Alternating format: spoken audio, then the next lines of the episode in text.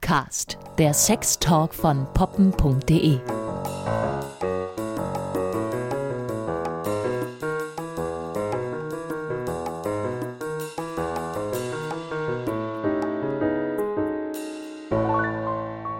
Leute, wir sitzen hier Corona-bedingt nicht im Studio, äh, sondern in meinem Bett. Ja. Ganz anständig natürlich, angezogen und alles, bis auf die Krümel.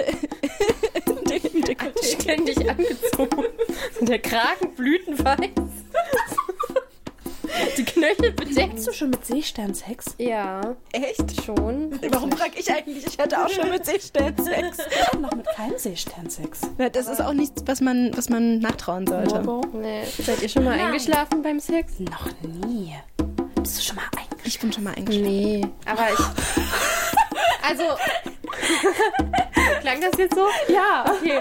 Nee. regelmäßig. Nee, nee, eingeschlafen bin ich nicht, aber. Schläft er wirklich? Er schläft wirklich.